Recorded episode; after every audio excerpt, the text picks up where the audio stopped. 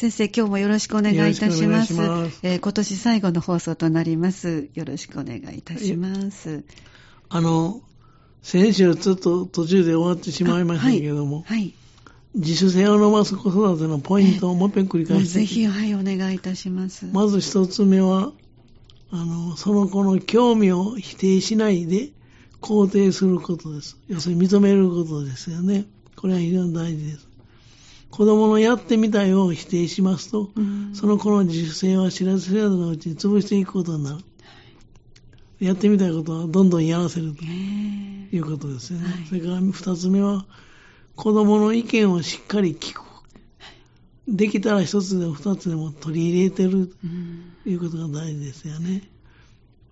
それから三つ目は、子供の発達や成長に応じて、いろんな計画を立てさせる。子例えば、供自身に立てさせるね。例えばこ家族でキャンプに行こうとか、はい。家族で日帰り旅行をするうん地図を見させて、はいこの辺にこんなことをしたらいいというふううなん道路地図を見たりする、ええそういうことが非常に大事。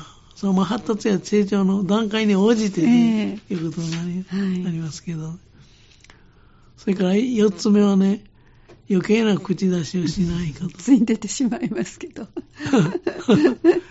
干渉しすぎないことですよね。で、過干渉な子育ては、親の顔色を見て、うん怒られないようにする方法を身につけてしまいます。なるほどね。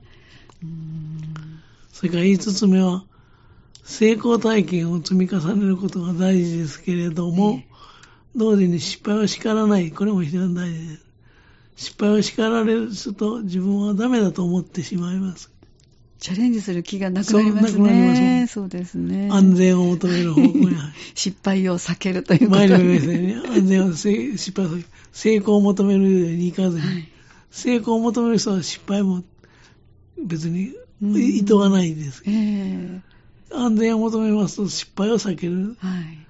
ち小さくまとまるというそうですね言葉がありますけどね。以前あの、サッカーをされてるあの自分の少年時代を振り返って、はい今はそうではないのかもしれませんが、ゴール前に来るとはい、すごくやっぱりビビるんですはね。いいチャンスだあと。あでも、そこでパーンと打って、ゴールに入らなかったら、怒られるんですよね、コーチから。でも外国の場合、よくあそこでチャレンジしたねって結果をどうも言わないと。プロセスを褒めて結果を、結果によってはい叱ったり褒めたりしないことが非常に大事ですえね。ねえだからその叱られるっていうのが一瞬来るからうん、パスを回してしまったり、もうあのビビってしまって力が出なかったりとそいうですね。入らなかったらどうしようということをそうそうそうみたいで。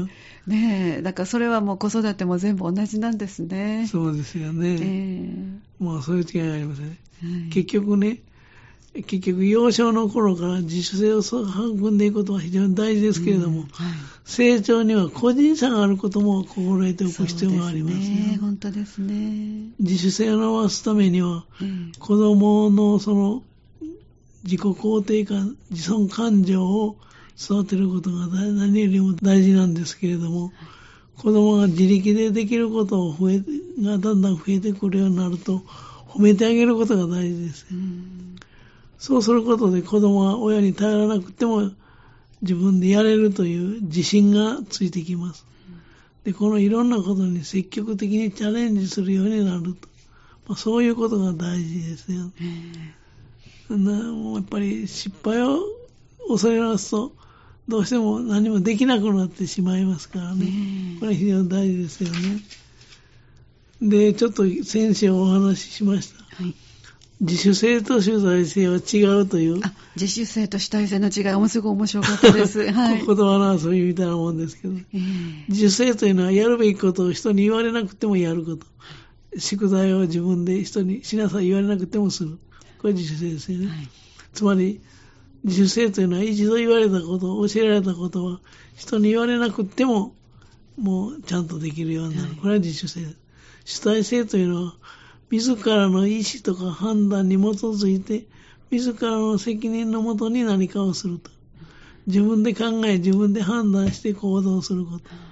宿題がなくっても勉強すると。これはうん主体性なんでで、この違いはね、こ言葉の遊びみたいなもんですけどね、決定的な違いはどこがあるかと言いますと、自らの責任が、で決めたかどうか。はい宿題というのは自分が決めたわけではない？あ、そっか、課題としてもらってるものですね。はい。それは自主性です。はい。他者が決めたものを自主的にやるのが自主性。はい。それから主体性というのは、その、やるべきことを自分で決めてやるというのがああ、そっかそっか。はい。主体性なんですよね。まあ、その違いがあるんですけどね。まあ、要するに、これからの世の中はというよりも、そんな時代が来てると思うんですけれども、うん不確実性の時代とか、あるいは予測困難な時代、予測不能な時代、ね。あるいは複雑性の時代とか、うん、正解のない時代、いろんなこと言われますよね。ねつまり、その今までの考えが通用しない時代にななりつつあるというのかな。で、こんな世の中を生きていこうとすれば、やっぱり人に頼らず自分で考えて行動する、主体的に行動する力が必要になってきますわ。だんだんとね。ねで、こうした主体性はその元になる自主性がなければ生まれてこない。これ言いました。で、またこの自主性には大人になってから身につけるのが非常に難しいと言われています。子供の頃に自主性とか主体性を育てておくというのかな。まあ土台作りをしっかりしておくことが非常に大事になってきますよね。はいそこで子供の自主性を育てるために、どんなことに気をつけたらよいか、今までお話ししてきたことの繰り返しの部分もありますけれども、はい。もういくつかお話をしてみたいと思うんですけど、その前にね、はい。あの、自主性がない子の特徴をちょっと自主性のない子。はい。してみたいと思う。はい。まずよく言われるのはね、まず自主性のないことは、嫌だと言わないんで。嫌だ。はい。自分にとって不本意なことであっても、え嫌だと言え言わない子、言わ言えない子と言ってもいいかもわかりませんね。あこれ大人はいい子だという印象を持ちますけれども、自主性の中には自分の気持ちを相手に伝えるという態度も入ってるんです。あ、なるほどね。ですからはい自分の考えや気持ちに沿わないことに対して、ノーと言えないというのは、他人の目を気にしているからなんですよね。あノーと言えない日本人という。本当そうですね。どっかで聞きましたね。は い石原慎太郎さんでした。あそうでしたかなんかね。もっと言えば、その優等生タイプに多いんですよね。あはい。で私もどちらかといえば、このノーとはなかなか言えないんです。はい。これはやっぱり主体性がないんだと思います。自分でもそう思いますけどですから、まあ、あの、なぜノーと言えないかということなんですけど、子供の意見をないがしろに、親がないがしろにしたり、あるいは親の価値観を押し付けたりしている結果、そうなってしまった。空気を読みすぎてしまうってことですすよねね。ですから、大人から見れば間違ってた意見であっても、その子の考えに耳を傾けることが大事十分ね。はい。で、やんわり聞いてから、ここはこうした方が、考えはこの辺違うという。一旦は受け入れるという。はい。これが大事です。うーん大事ですよはね。いそれから二つ目はね、はい。指示を待っているあというのかな。はい指示待ちの姿勢のうん子は、これはあの、主体性のない子なんあです。はい。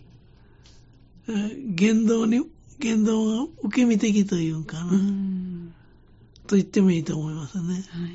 当然のことながら自主性のない子は指示を待ってるんですよね。自分で決められないから、こうしなさいと 言われないと決断できない。うんそれから、あの、相手に合わすということをあはい自分で決められない相手にうんこれはね、言われるんですけど、私もそういうとこあるんです。昼ご飯何にするという、はい。あんた何にするとまだ、それでいいわ。あれは、お母さん何するの？それでいいわ。お母さんに合わせるわ。そういう傾向がある。うんこれが食べたいと言えない。言わないという、ええ、ええ。そういう雰囲気に。なってしまってると。あ、なるほど、ね。これ自主性がないんです。ええ面白いですね、これうね。んで、私もそういう傾向があるんです。昼ご飯なかなか決められない。友達が、はい。これ食べたいで、それもいいな。ラーメン食べたい、ラーメンもいい、はいカレーが食べたい、カレーもいいな。ええ。自分の主体性がないわけ。自分はこれが食べたい 信念がないんです。うんそれも困ったもんですねえ。私はあの食い地が張ってるか あ食べたいものを主張します。そうです。それはし、いや、あの、全体的にそんな主体性があると思いませんけども、自分を振り返って。ただ食べるものに関しては結構自己主張はしますね。だから先生はもしかしたら召し上がるものにあまり興味がおありでないのかそうもしれない。かもしれませんね。えええうんそうそうそう趣味の違いがあるかもわからない。え興味の違い。はい、そんな感じはしますね。えで将来社会生活をするためには、会議などでも自分の意見を述べるということは非常に大事ですえよね。あはい。率先して仕事を進めるとかね。うんそういう自己主張をして初めて社会はその人の存在を認めるっていうんかな。そういうことを認識しますよね。ええところが、あの人に聞いてもどうせ意見は出ないよ。あんたの言う通りでいいわということになると、もう影が薄い存在になってしまう。ええそういうことも言えますよね。うんそれがあの一つの特徴ですわ。ね。それからもう一つよく言われるのはね、はい。自主性がない子の特徴として挙げられるのは、感情表現があんまり豊かでない。あ、そうなんですか。はい。喜んだり怒ったり、ええ悔しい時に、はいその、泣いたりとかね、ええ。するのは結局主体的な感情表現があるわあの表現なんですけど、はい。それが出ない、うん言い方は感情表現が乏しいんです。うんで感情というのはやる気とか好奇心の源になりますから、ね、なんか、せうまくいった時、やったーとよく言いますよね。はいあれなんかは、確かにね、積極的な発言ですよね。はい。で、この感情表現が乏しいというのは、周りの目を気にしすぎたり、うん。あるいは感情は自分の感情を殺してしまってるからそうなる。うん。ということを言えると思います。で、それはね、その元を正せば、子供が泣いたりした時にうるさいと言って叱ったり、あるいは子供が怒っている時に無視したり、うん。そういうことが原因となって、周りの大人が子供の感情を抑えてしまって、あ表に出出せ出せないようにして、ーうんその結果、感情表現が乏しい。要するに、自己主張ができなくなってしまっているということが言えると思います。それからかか、か干渉のしすぎ、これも良くないです。はい、おっしゃってましたね。えーそれからもう一つは、あの、先回りも良くないんですよね。先回りしてしまうと、感情がもうやりたいことがやれなくなってしまう。そうか。で、結局ねう、ん。ある人なんかこんなこと言います。わ嫌だと言わないとか、うん。言動が受け身的とか、はい。感情表現が乏しいという特徴が子供に見られた場合はう、ん。大人が、親がね、ええ。自主性が弱いんじゃないかなとかね、うん。自主性を妨げるような育て方をしてるんちゃうかなと思ってみることがあ大事ですよね。親の方がちょっと立ち止まって。反省をしてみることも大事だ。うんまあ、そんなことが言えると思うんですよね。で、今、今一つだけ、は話が途中に行ってしまいまはい、したけど、はい。この続きを、そうですね。はいまた。そろそろお時間が来ましたので。来月もうちょっとしてそうみましょう。ですね。はい。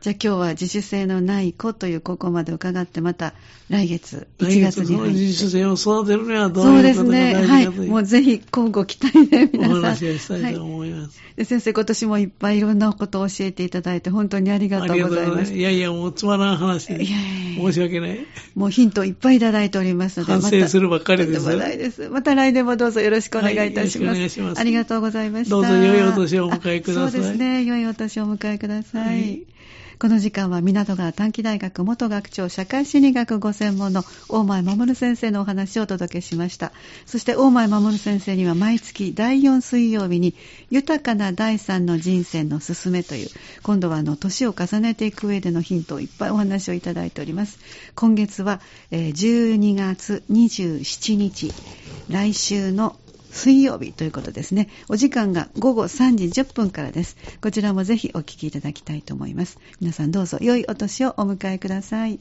家族エトセトラの時間でした。